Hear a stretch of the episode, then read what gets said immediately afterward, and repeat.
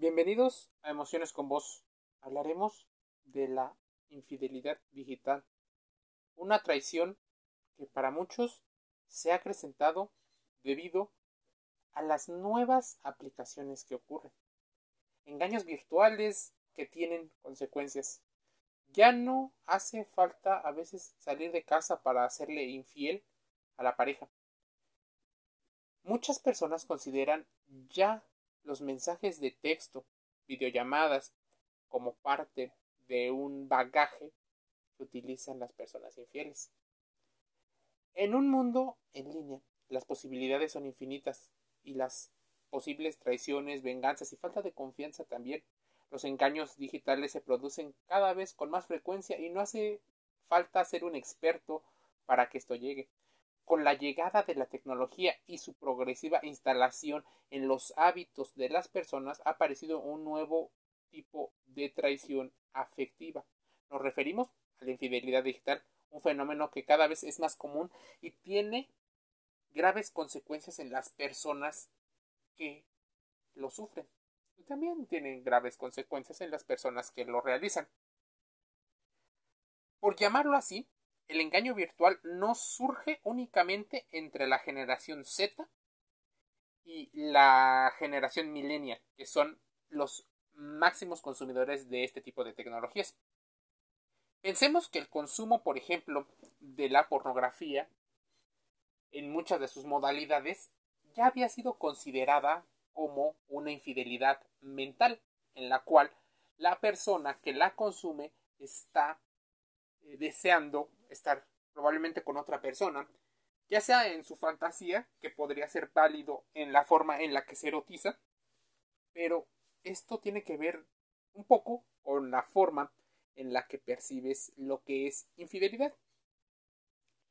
A ver, las emociones son importantes, pero existen tendencias a las emociones furtivas y ese refuerzo de la autoestima o del ego. Las infidelidades ya no son lo que eran, pero no por ello son menos graves. Si antes los engaños surgían con los flirteos en el trabajo o una escapada eh, ocasional en medio de la noche en búsqueda de algo nuevo, ahora nos basta con crear, por ejemplo, una red social o un perfil en la red social.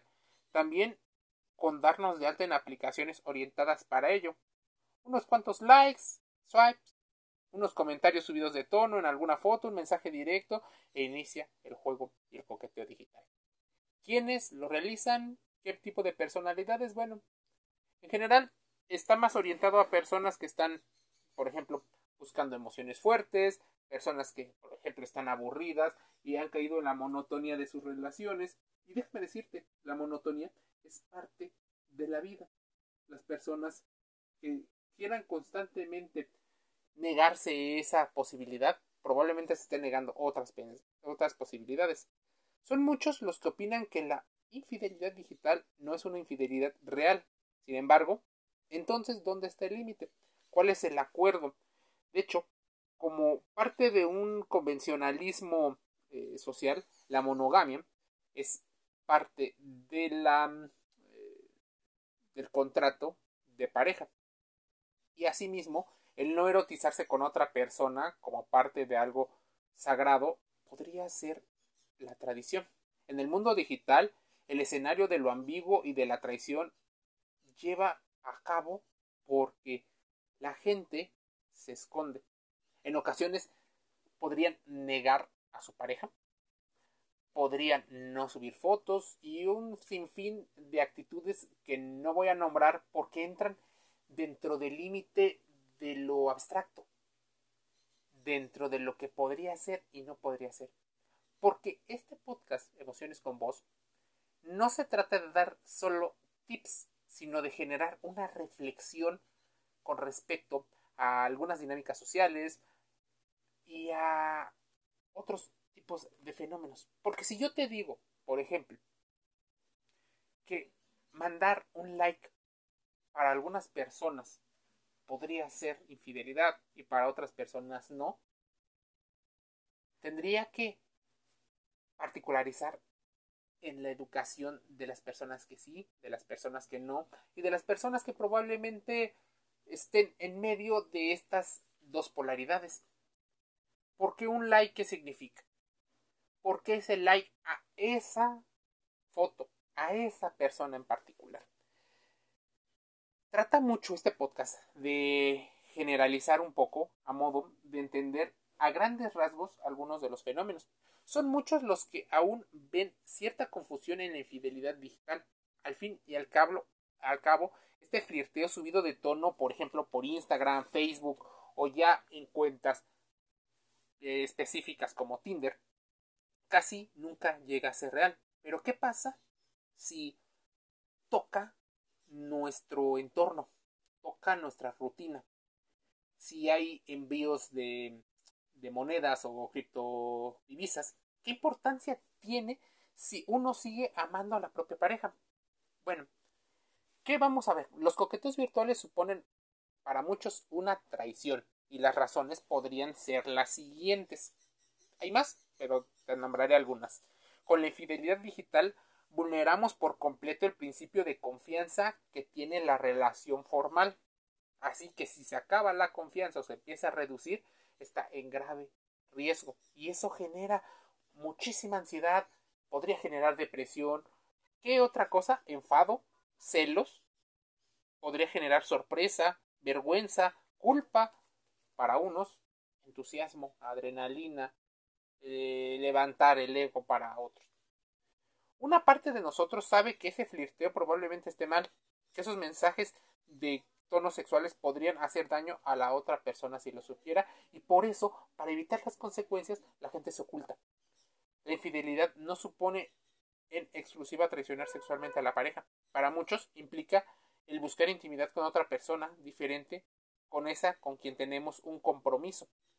Las intenciones tienen tanta implicación como los propios actos, así que no solo juzgues y no creas en las personas que solo te mencionan que juzgues los actos, también debes de juzgar las palabras al mismo tiempo, junto.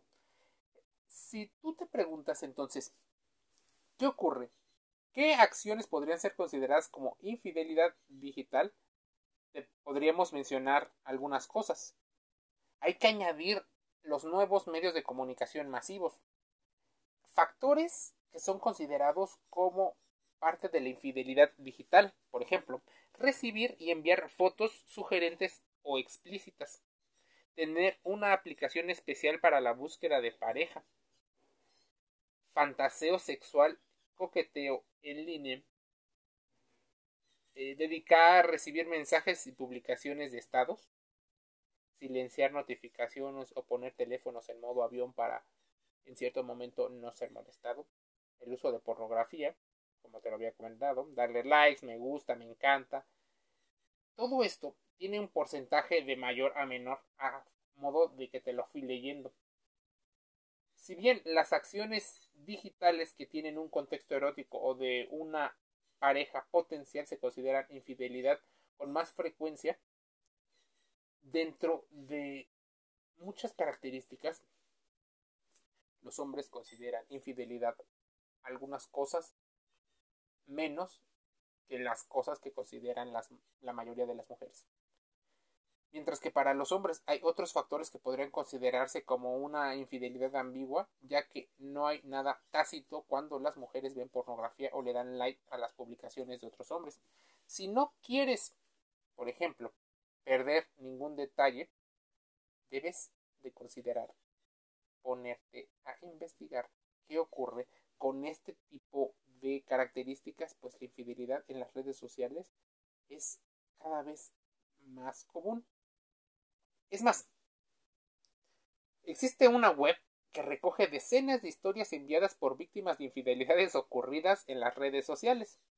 Uno de los testimonios de la gente que se identifica con mencionaba que está la laptop, el celular, están los mensajes, las trasnoches y otras características que te empiezan a dar un, em, un indicio. Y no hay que satanizar a las redes sociales sino a los comportamientos y a las motivaciones que tienen las personas para hacer esto. Normalmente los infieles son descubiertos por un cambio en su comportamiento. Nada puede o nada es un crimen perfecto, dice. Empiezan a pasar horas delante de la pantalla, a ocultar su teléfono, su pareja comienza a sospechar y un buen día el infiel se despista, deja la computadora abierta y es pillado, casado o es eh, encontrado con las cosas. Aunque es ilegal hackear dispositivos para descubrir una infidelidad. Hay programas en el mercado que son fácilmente accesibles para las parejas suspicaces. Estos son conocidos como los Anywhere, creados para vigilar el uso de Internet, por ejemplo, en menores, y así se determinan algunas de las cosas.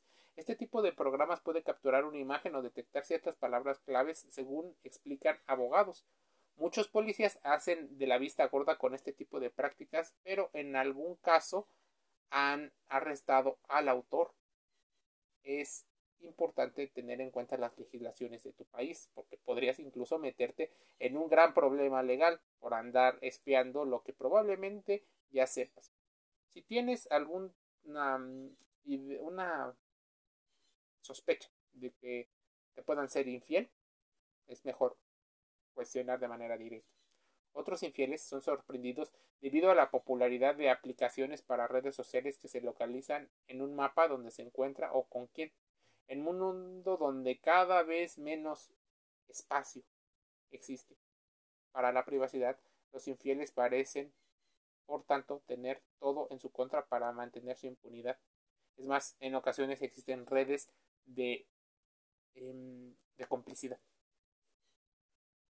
¿Qué te parece el tema? ¿Crees que existe infidelidad en actos mediante las redes sociales, mediante el Internet? Contrasta toda la información aquí dicha, reflexionemos, entendamos cómo nuestras emociones pueden ser afectadas en este tipo de movimientos y suscribámonos gratis a los podcasts de emociones con voz. Tenemos varios temas y diario publicamos uno. Estamos en Spotify, en Apple Podcast, Google Podcast y Anchor FM. Te envío un saludo.